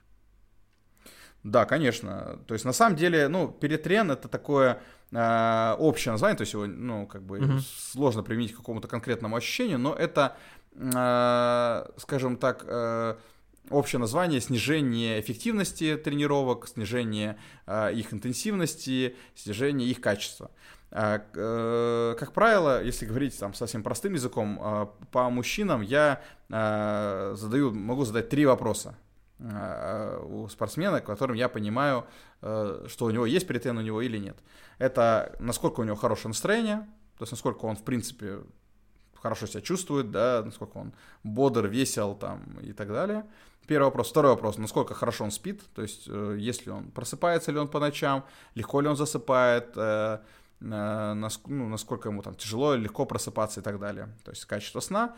И третье это либидо. То есть, как правило, если у человека либидо остается на высоком уровне, значит, перетрена у него, скорее всего, нет, потому что организм работает так, как нужно, и, скажем так, во время перетрена первое, что тело начинает отключать, это наши, скажем так, детородные функции. Да? Как, знаешь, как перегруженный компьютер начинает тротлить и да, конечно, перетрен существует, и перетрен может э, получить любой человек, даже без никакой там соревнующийся. Это, скажем так, связано с общим уровнем стресса. То есть даже человек, который не так много тренируется, э, может быть какие-то э, состояния схожие с перетреном, да, то есть если у него там какие-то психоэмоциональные высокие нагрузки, это тоже может негативно влиять на его продуктивность. То есть это все надо отслеживать, по, э, где-то надо даже сдавать анализы, на тот же самый кортизол очень хорошо показывает Э, состояние организма, это стрессовый гормон, э, который как раз занимается разрушением ткани у нас, да, и при высоком кортизоле мы тоже можем диагностировать перетрен человека.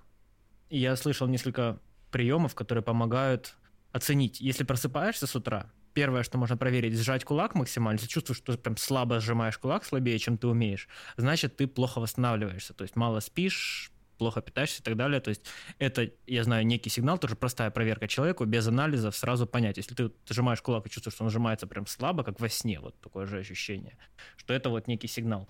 И второе, есть можно позамерять как э, свое состояние организма, э, э, тоже вот и с утра вроде рекомендуют, но можно в любое время суток. Главное, чтобы это было одинаковое время суток. Это, по-моему, выдохнуть весь воздух из легких максимально. И сколько времени ты можешь продержаться в этом состоянии то есть вытерпеть.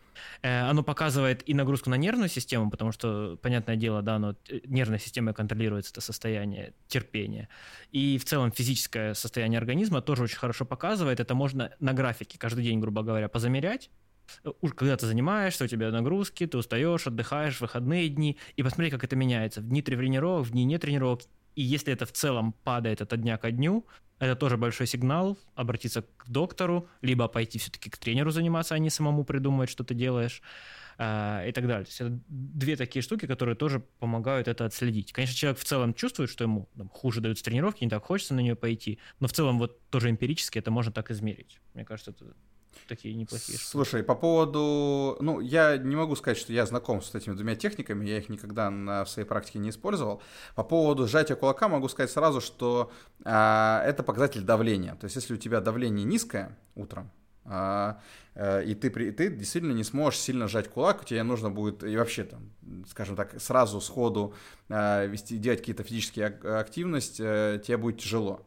То есть там, не знаю, знаешь, есть, я слышал приколы насчет того, что сразу после пробуждения падать на пол, делать там какие-то отжимания, но это очень сильно зависит от давления. То есть если у человека давление пониженное, ему действительно будет тяжело сжать кулак, он будет сжат слабо. То есть это сильный показатель э, кровяного давления. Но кровяное давление уже опосредованно может быть показателем э, как раз перетренированности в том числе. То есть, если у человека было нормальное давление, стало низкое, это тоже показатель либо дефицита колоража очень сильно, э, очень большого, либо показателя перетренированности, высокого уровня нагрузок, да, недостаточного восстановления. Вот, по поводу воздуха, к сожалению, не могу тебе точно прокомментировать, но я думаю, что тут больше завязано на МПК, максимальное потребление кислорода, да, то есть э, насколько э, сильно человек там может запасать кислород в организме, да, в тканях и так далее, ну, насколько он рационально его использует. Думаю, что это отдельно тренируется, если честно, но в принципе, пожалуй, что возможно, это тоже может быть как-то использовано в качестве такого простого теста. А, далее, наверное, тут одновременно и заблуждения, может быть, какие-то стоит развенчать, и, может быть, сказать вообще, что ты думаешь по поводу кардио. То есть есть первое заблуждение у некоторых людей, которые занимаются в зале, что то, что они будут делать кардио, у них не будут расти мышцы, то есть, типа трата сил на ничто. А, и второе, насколько я знаю, в неделю нужно как минимум 100 минут кардиотренировок по рекомендациям Всемирной организации здравоохранения, чтобы просто для, вот, для поддержания. Понятное дело, что кардиотренировкой может быть даже тренировка в зале, потому что сердце-то оно все равно активнее бьется даже силовых упражнений. Вот. вот по поводу в целом, как людям подходить к кардио, чтобы иметь здоровое сердце, и не влияет ли это на рост мышц в негативном ключе? Это влияет в позитивном ключе на рост мышц, потому что, э, смотри, насколько у тебя будут гореть мышцы, да, то, что считается на кардио, э, э, зависит только от э, дефицита или профицита колоража. То есть, человек в, в профиците калорий, и он набирает мышечную массу, то кардио никак не повредит, не повредит. Если он, в принципе, ест больше, чем тратит, соблюдает этот вот главный принцип, то э, он не рискует за счет кардио потерять мышечную массу задача кардио — это тренировка, поэтому так она и называется, здесь сосудистой системы. То есть э, мы даем вот эту вот если угодно, инфраструктуру для нашего тела, чтобы обеспечивать наши мышцы кислородом. И если у нас развитая капиллярная сетка, если у нас а, хорошо сердце прокачивает кровь, если сосуды хорошо расширяются, сужаются, то это пойдет только в плюс, в том числе и для питания мышечной ткани.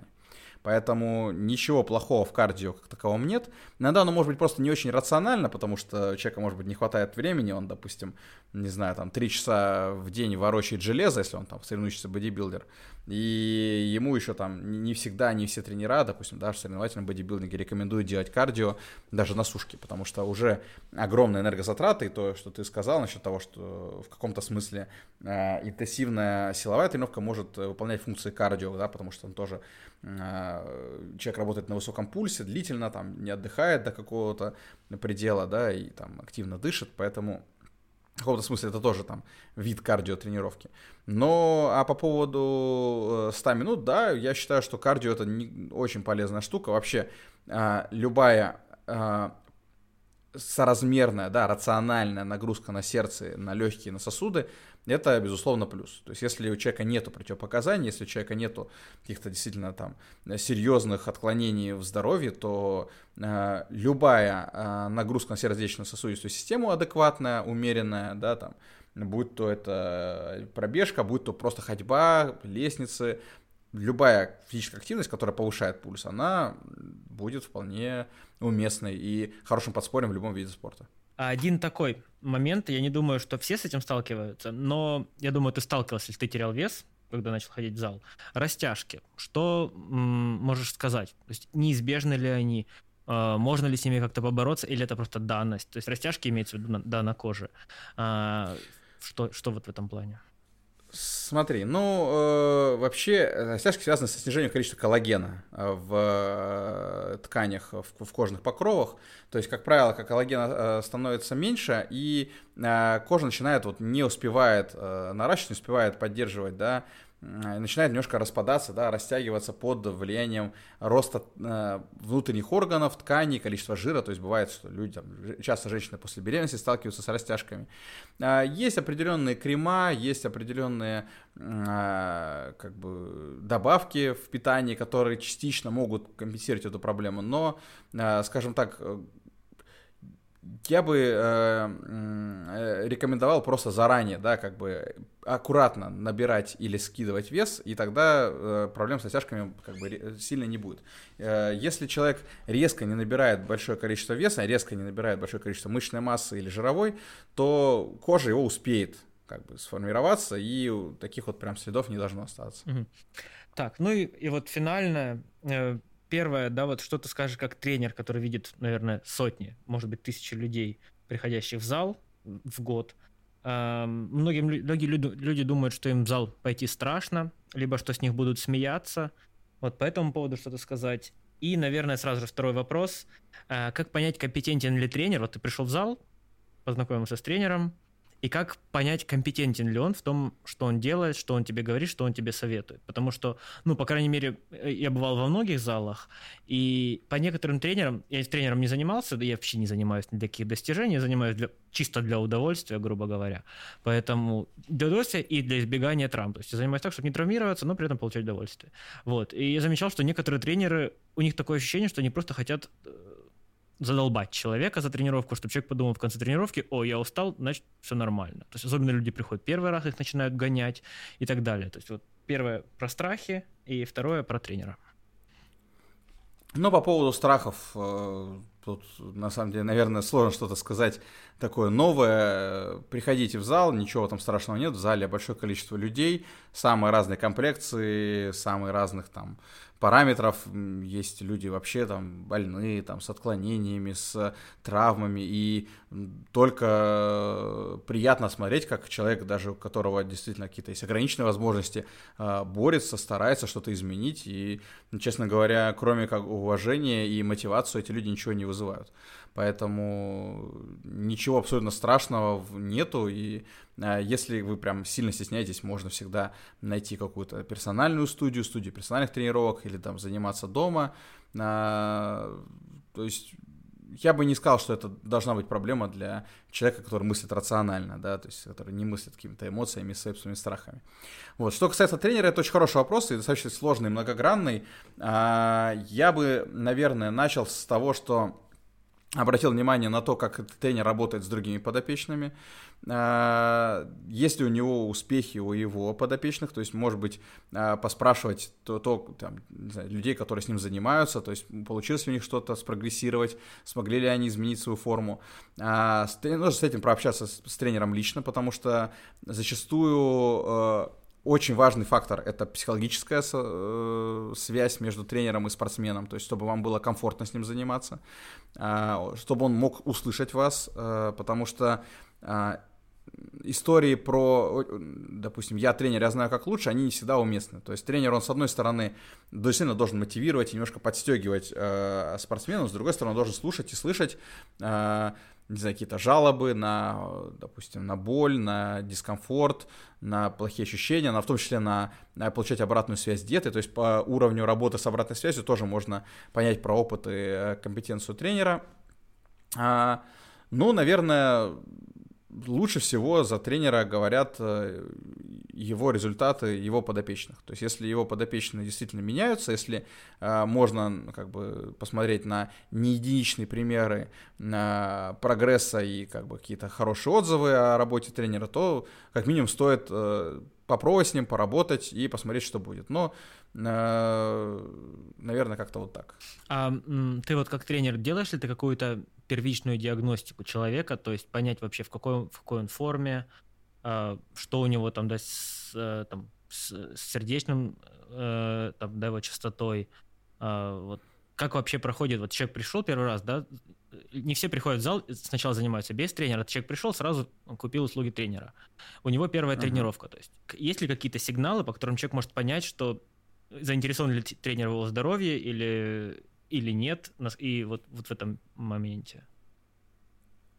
Ну, на самом деле, на Западе есть очень хорошая практика, когда э, спортсмен, который или вообще любой посетитель тренажерного зала, когда он начинает работать с тренером, да и в принципе даже приходит в тренажерный зал, у него он проходит э, осмотр у врача, то есть хотя бы просто банально померить пульс, померить давление, э, какие-то там, я не знаю, там провести самые простые тесты э, по изменению сердечно-сосудистого, э, частоты сердечно-сосудистых сокращений. Пардон, частоты сердечных сокращений. А, к сожалению, у нас в России это проходит редко, поэтому а, я, например, работаю просто постепенно с человеком, а, повышая там нагрузки. То есть я, естественно, сначала спрашиваю, какие у человека есть противопоказания, какие болячки он себе знает. Как правило, э, часто люди не знают о себе где-то, ну, ну, как минимум половины, а то mm-hmm. и двух третей э, тех вещей, которые у них там есть проблемы. То есть они потом уже постепенно в течение тренировок начинают, могут э, начать говорить о том, что у них там есть какие-то ощущения, допустим, в суставах, в мышцах и так далее. И потом это уже возникает, да, то есть я отправляю человека на дополнительное обследование, да, там, не знаю, э, в связи с головокружениями, в связи с э, значит, э, состоянием там, знаю, опорно-двигательного аппарата. Э, значит, э, прямо медицинское обследование, к сожалению, тренер провести не может.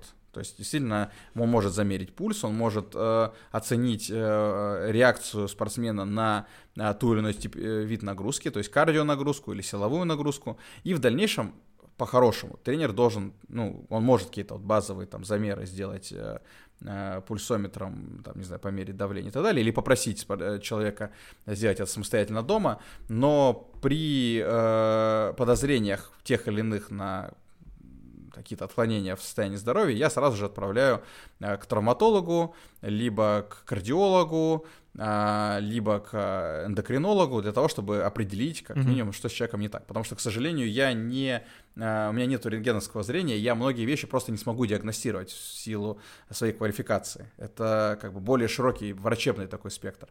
Вот, то есть, э, как правило, э, что меня интересует на первых этапах, это травмы перенесенные, то есть э, наличие отсутствия грыж, состояние коленей, состояние локтей, состояние плечей, то есть разрывы связок, мениски, и так далее. И это состояние сердечно системы. То есть это давление, это какие-то... Тоже часто, кстати, я спрашиваю, есть ли проблемы в семье с сердцем или сосудами, то есть, там, не дай бог, были ли инфаркты, инсульты у родственников, там, родителей, дедушек и бабушек. Mm-hmm. То есть это тоже факторы риска. Mm-hmm. То есть это вот такие, знаешь, самые простейшие первичные моменты. Mm-hmm. Кстати, вот, вот. ты сказал, ну, и... извини, перебил, да. за семью. И я слышал э, от какого-то тоже тренера, э, ну, я смотрел, э, грубо говоря, подкаст интервью, и он тоже говорил, что вот важный вопрос спросить про семью, про э, вот историю да, ген- генетическую, чтобы сразу же этот момент учитывать. Я вот тоже слышал, это не первый раз слышу, да. Очень интересный да, момент. Да, вот. Поэтому, в общем-то, э, скажем так, я единственное, что могу сказать как тренер, что любые медицинские исследования э, при даже малейшем подозрении лучше всего проходить, потому что, как правило, э, вот в, в, вообще, вообще в общественной практике, да, здравоохранения, если заняться любым вопросом, связанным со здоровьем на раннем этапе, это обойдется и дешевле, и быстрее, и гораздо легче, чем если э, на него забить и заняться им потом. Но это такая более обширная тема, связанная уже с диагностикой э, каких-то заболеваний. Да, у нас э, мы уже с Лешей на, разных подкастах касались разных моментов. Там вот у нас был подкаст про отдых от компьютера, и, собственно, мы там говорили, что любые проблемы, любые там со зрением, да, там зрения касались, сразу лучше пойти к врачу, с ним пообщаться, все проверить, чем потом узнавать, что проблема была, и на нее забили и так далее. Тем более, ну, э, у нас, слава богу, медицина не стоит 50 тысяч долларов за каждый чих, поэтому можно пойти в обычную поликлинику и провериться. А, собственно, да, я думаю, что в любой ситуации, так у нас у людей особенность не доверять врачам, к сожалению, Вот эту особенность нужно бороть, требовать нормальной медицинской услуги, если да, там есть какие-то проблемы со здоровьем или хочется пройти проверку. Сейчас, по-моему, вот в России, по крайней мере, я слышал, что есть диспансеризация.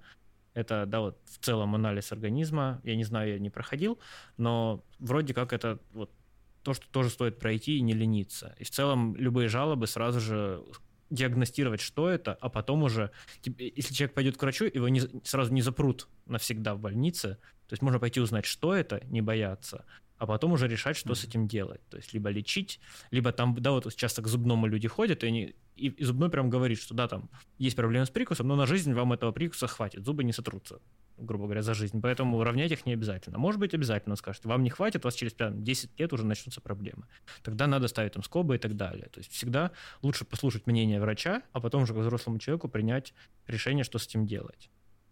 Мне. Да, чекапы необходимо проходить. Спасибо, Илья, что к нам пришел. Было очень интересно. Я думаю, что и, в общем, нашим слушателям это тоже довольно актуальные вопросы все. Да, ребят, большое спасибо, что позвали. Зовите еще. Наверное, мы тут, да, много наговорили. Как-то потом нужно, можно будет какие-то отдельные темы осветить более подробно и как-то, может быть, более целенаправленно. Да, я думаю, на самом деле ты же онлайн-то консультацию да, тебя да, тоже я есть? даю регулярно я, консультации я... людям из разных даже стран. Так что, я думаю, если захочется какого-то более личного общения с нашим гостем, я... все ссылки будут прикреплены под подкастом. Также подписывайтесь на нашу видеоверсию на YouTube, над которой мы, как обычно, работаем непростительно долго. Поэтому, возможно, у нас подкасты выходят реже, чем стоило бы выходить. Ну, а мы с вами встретимся уже совсем скоро на волнах цвета передачи еще по скриптам. Э, давай еще мы добавим ссылки. Я там Хубермана упоминал. Можно э, кинуть пару ссылок на да. его видео обязательно, потому что он не от себя говорит, он упоминает исследования. Э, ну, кинем, да. Да, ну, ну конкретно, уже, конкретные видосы, если человек захочет копнуть там, например, в сторону там, чего-то, пусть у него просто будет эта ссылка. И, может быть, Илья тоже какие-то там для людей начинающих, что посмотреть материалы какие-то, если вдруг есть там, знаешь, сразу какая-то книжка, вот это там, Делави, анатомия силовых упражнений, типа там, условно говоря. Угу. А, тоже мы прикрепим обязательно все полезные ссылки, чтобы люди могли уже копнуть подробнее. Ну и да, как ты сказал, Илье постучаться в личку за консультацией. Любая консультация окупает себя, наверное, практически моментально, если человек хочет чем-то заниматься.